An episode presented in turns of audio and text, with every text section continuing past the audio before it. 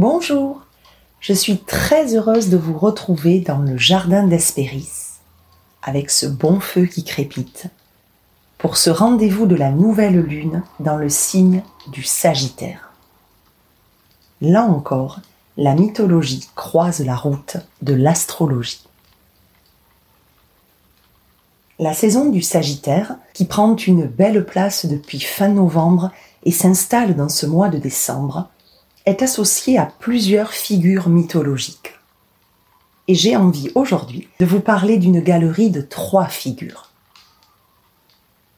Artémis, tout d'abord, la jeune vierge, déesse de la nuit et de la lune, associée à cette nouvelle phase lunaire.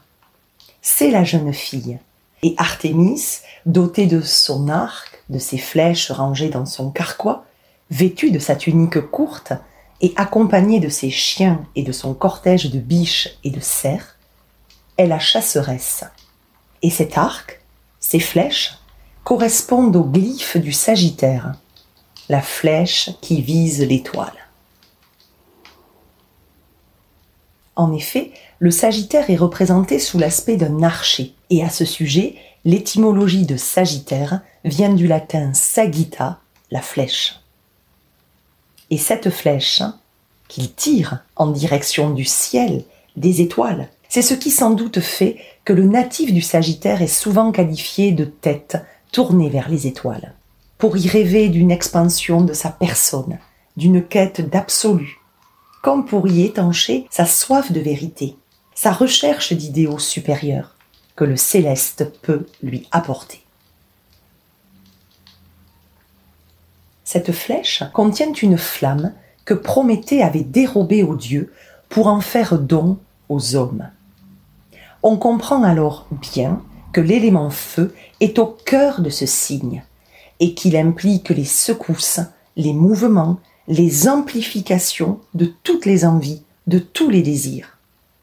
Mais aussi combien le feu représente la flamme de la foi, la flamme de la sagesse, celle de l'amour, la flamme de cet enthousiasme qu'a le Sagittaire à chercher le meilleur pour soi et pour les autres.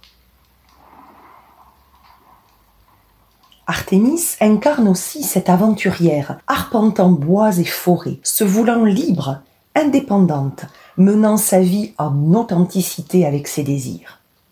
Elle porte en elle le feu de la vie sauvage, le feu de la chasseresse. Elle est aussi la jeune fille emplie certes de fougue, mais également de sagesse. La mythologie nous raconte qu'elle soulage sa mère, Leto, lorsqu'elle doit accoucher d'Apollon, le frère jumeau d'Artémis.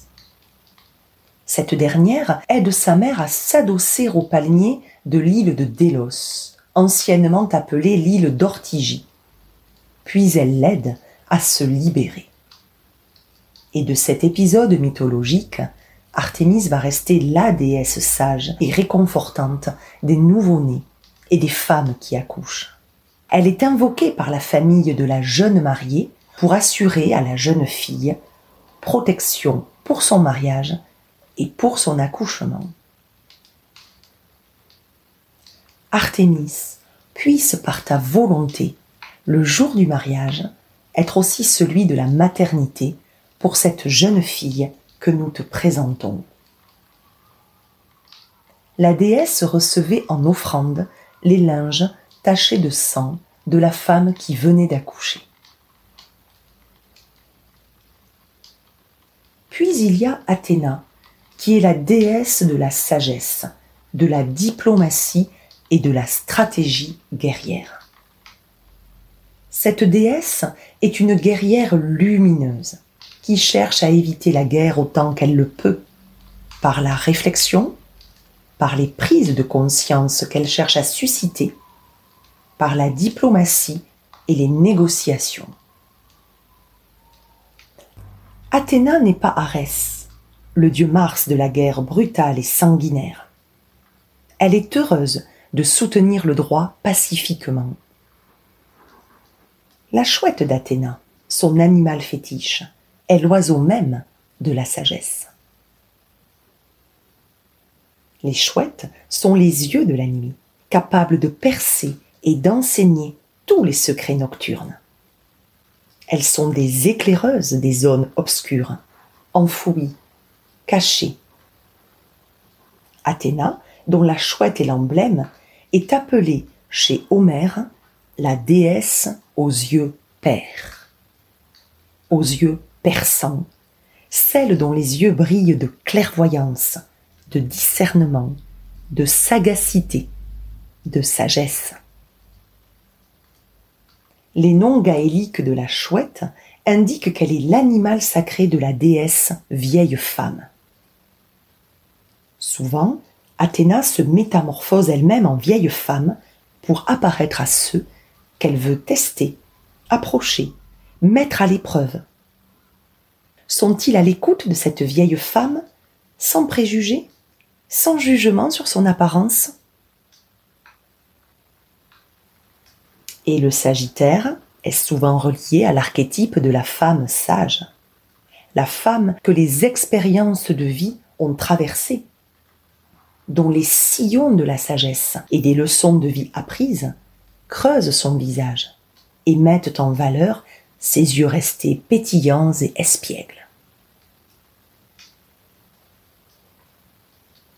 La femme sage est proche de la guérisseuse, dont les médecines apaisent, réconfortent, cicatrisent et enseignent.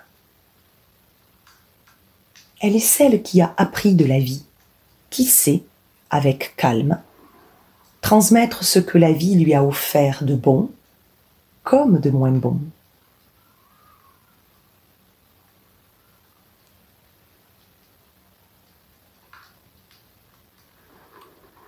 Le Sagittaire est enfin le plus souvent associé à la figure mythologique du centaure.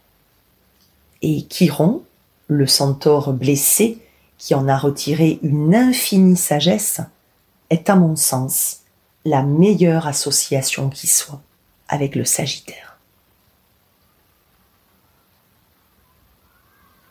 Alors à présent, apprenons du centaure Chiron. Qui sont les centaures et que renferment-ils comme secret à nous révéler Les centaures étaient perçus chez les Grecs comme des hommes sauvages, personnifiant les forces de la nature, de la montagne, de la forêt. Il se les représentait comme des êtres taillés dans le brut de la nature, des chasseurs rugueux. On les représente avec un buste humain fixé à un corps de cheval. Leurs armes sont des troncs d'arbres et des morceaux de roche, résistants au temps, survivant à l'hiver, apparaissant malgré la neige. Malgré cette rudesse, cette rugosité liée à leur nature sauvage, on leur attribue des pieds légers et infatigables, leur permettant d'arpenter les chemins et les sentiers de cette nature un peu sauvage, au relief parfois hostile, en montagne comme en forêt. Les centaures seraient issus de l'union d'Ixion qui avait voulu séduire Héra, l'épouse de Jupiter. Mais ce dernier, férocement jaloux, lui envoie Néphélé, la nuée, avec l'apparence d'Héra. Et ils s'unissent sur le mont Pélion, en Thessalie, en Grèce du Nord, région réputée froide et montagneuse. Les centaures passent pour barbares et sauvages représentant des appétits animaliers. Pour illustrer cette réputation, un épisode mythologique raconte que des centaures, invités au mariage des Lapites, leurs voisins, pour célébrer les noces du roi Pirithos et d'Hippodamie, essayèrent d'enlever la jeune mariée et d'autres femmes. Cet épisode a été sculpté sur les métopes, les vignettes en marbre, en haut du temple du Parthénon à Athènes mais aussi en haut du temple de Zeus à Olympie. Les centaures furent chassés, rejetés, suite à cet épisode de trahison. De même, le centaure Nessos, qui, tué par Héraclès, tuera indirectement et plus tard Héraclès lui-même, en faisant croire à son épouse, Déjanire, que son sang qu'elle doit récupérer est en fait une potion magique, un filtre pour raviver la flamme d'amour entre Héraclès et elle. Ce sera la mort assurée du héros.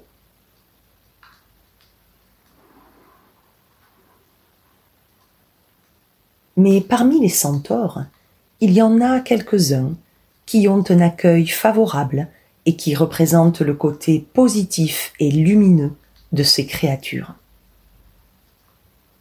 Alors, focalisons-nous maintenant sur le centaure bénéfique, doté de larges points communs avec le Sagittaire. Le plus célèbre, le centaure Chiron. Sa naissance est déjà marquée par une atmosphère de profonde violence. Il connaît ainsi deux blessures originelles, celle de l'abandon et du rejet. Il est né de Philira, la nièce de Cronos, et de Cronos lui-même, qui la possède par le viol incestueux. Marié à Rhea et surpris par elle, Cronos se transforme en un étalon et s'enfuit, abandonnant ainsi Philira à sa douleur et à son chagrin. Chiron sera abandonné par Cronos, qui ne reconnaîtra jamais sa paternité. À sa naissance, Philira constate la créature qu'elle a enfantée. Mi-homme, mi-cheval, elle ne peut supporter la vue de ce monstre. Elle supplie aussi fort qu'elle le peut les dieux, afin d'être métamorphosée, pour ne plus avoir à endurer l'abandon de ce fils qu'elle ne peut se résoudre à reconnaître et à aimer. Elle sera transformée en tilleul.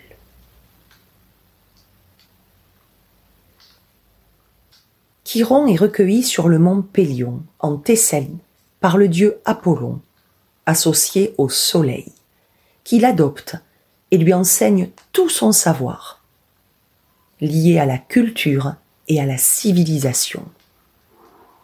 La philosophie, le raisonnement, la prophétie, l'art de tirer à l'arc et de jouer de la lyre, la poésie, la médecine, la guérison.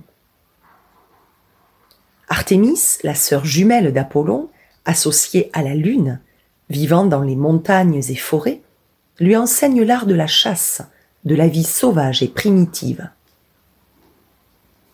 Elle lui transmet toute sa connaissance et son respect de la nature, dont la science des végétaux et les propriétés des plantes médicinales. Et elle lui enseigne les propriétés et influences des corps célestes. La dualité de Chiron, cette ambivalence entre civilisation culture d'une part et sauvage nature d'autre part, est un héritage de l'enseignement de ces deux divinités. Chiron parvient à dompter sa nature animale sans la renier grâce à la connaissance. et à son tour, dans sa bienveillance et dans sa sagesse, c'est tout naturellement que Chiron va enseigner.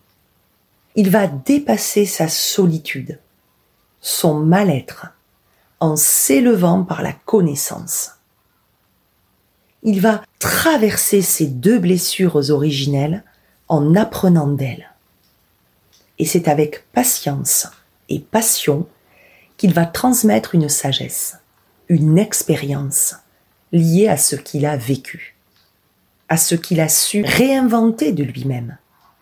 Il va transmettre son savoir à des héros et à des figures célèbres de l'Antiquité grecque.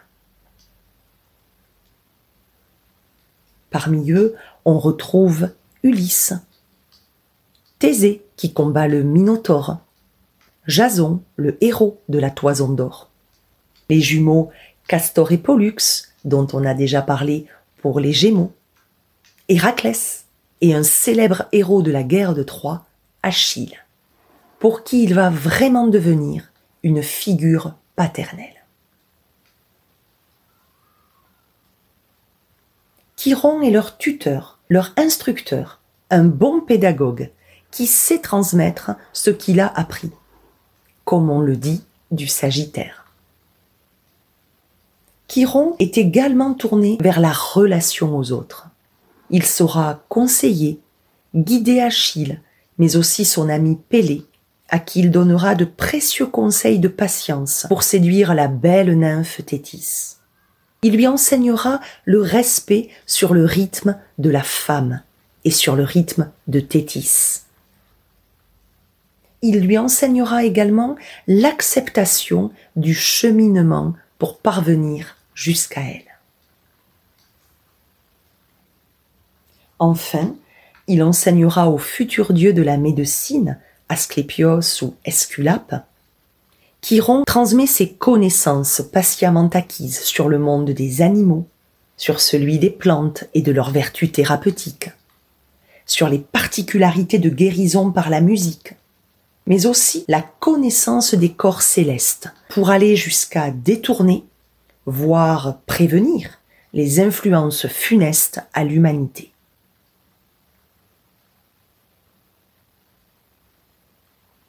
Humaniste, philanthrope, protecteur et pédagogue, il rassemble en lui l'évolution du centaure. Diction et des centaures néfastes jusqu'à Chiron, c'est comme passer du barbare au civilisé. Et Chiron n'est pas un centaure comme les autres, on l'a vu, mais il a aussi cette part de spiritualité fortement ancrée en lui car il est associé à des pratiques anciennes qui consistaient à entrer en contact avec les dieux. Des patients venaient en masse le consulter dans son temple de guérison situé dans une grotte, au pied du mont Pélion. Ils y dormaient et visualisaient en rêve leur maladie et la façon d'en guérir. Ils pratiquaient également l'hypnose afin que le patient reprenne possession, qu'il récupère toutes ses connaissances liées à ses vies antérieures. Chiron est réellement celui qui guide. Il est celui qui appelle les esprits supérieurs et les dieux, comme pour relier, à l'image d'un pont, la base et la cime, la terre et le ciel. Enfin, le nom même Chiron est lié à la main, qui en grec se dit kairos, la main au service du cerveau, la main qui guérit. Ce mot a donné la chirurgie, la chiropraxie et même la chiromancie. Blessé malencontreusement par Héraclès lors d'un de ses douze travaux, il ne meurt pas, malgré sa mortelle blessure infligée par la flèche empoisonnée au sang de l'hydre de Lerne que le héros a vaincu. Mais la souffrance de Chiron est terrible, au point de demander le sacrifice de sa vie pour faire bénéficier Prométhée de son immortalité. Zeus accède à sa demande et transporte Chiron, qu'il a bien mérité, dans le ciel, où il devient la constellation du Sagittaire.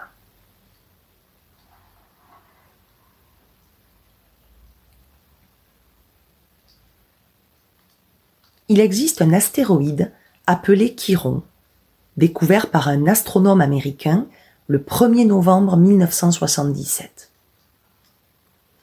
Il constate que cet astéroïde traverse l'orbite de Saturne, soit Chronos, pour approcher celle de Jupiter, Zeus, puis la retraverse pour se diriger vers celle d'Uranus.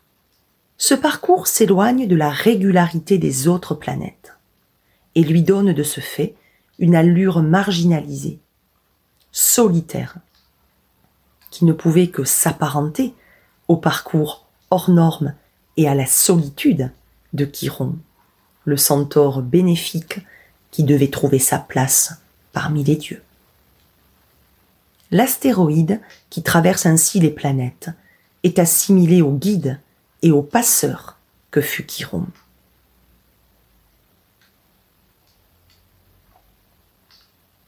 Au terme de cet épisode, demandons-nous ce qu'est la sagesse. On en a beaucoup parlé, mais que signifie réellement ce mot? D'où provient-il? Que contient-il? Ce mot est d'origine grecque et se retrouve dans le terme de philosophie, l'amour de la sagesse. La sophia grecque est pour les anciens un idéal de vie humaine. Elle représente le fait de se réaliser en s'appuyant sur une connaissance de soi et du monde. En quelques mots, elle est le savoir-être heureux. Aristote la définit comme un savoir-vivre, tout simplement. Et qu'a fait Chiron tout au long de sa vie? Que s'est-il efforcé d'atteindre? Il a tenté de dépasser ses blessures, de traverser ses traumatismes et de les transformer en une force au point de basculer dans la partie lumineuse, au point de devenir un guérisseur et un pédagogue éclairé. Il s'est détaché de la tradition des centaures sombres et de l'aspect maléfique attaché à leur peuple. Il s'est efforcé de montrer la puissance dont on peut faire preuve par et grâce à la connaissance de soi, du monde, grâce à la connaissance issue d'apprentissage et d'expérimentation. Chiron est l'emblème de la traversée, de l'alchimisation pour trouver le juste équilibre sans se renier. Il parvient grâce à cette transformation à atteindre une belle forme de sagesse dans toute son authenticité. Et le Sagittaire est un signe qui recherche la vérité, qui est toujours en quête de son authenticité.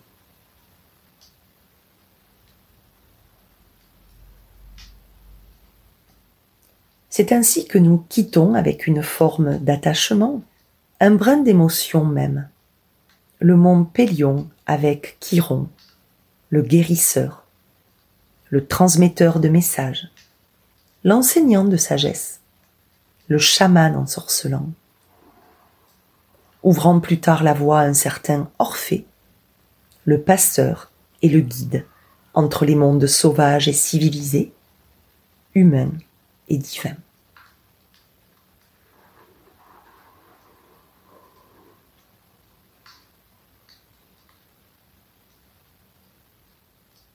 Je vous remercie de votre écoute. Merci de vous être laissé embarquer vers la Grèce et ses trésors. Merci de votre fidélité. Je vous dis à très vite pour un nouvel épisode lié au Capricorne, à la chèvre amaltée et à la corne d'abondance. Encore de belles pépites à puiser au cœur du grec.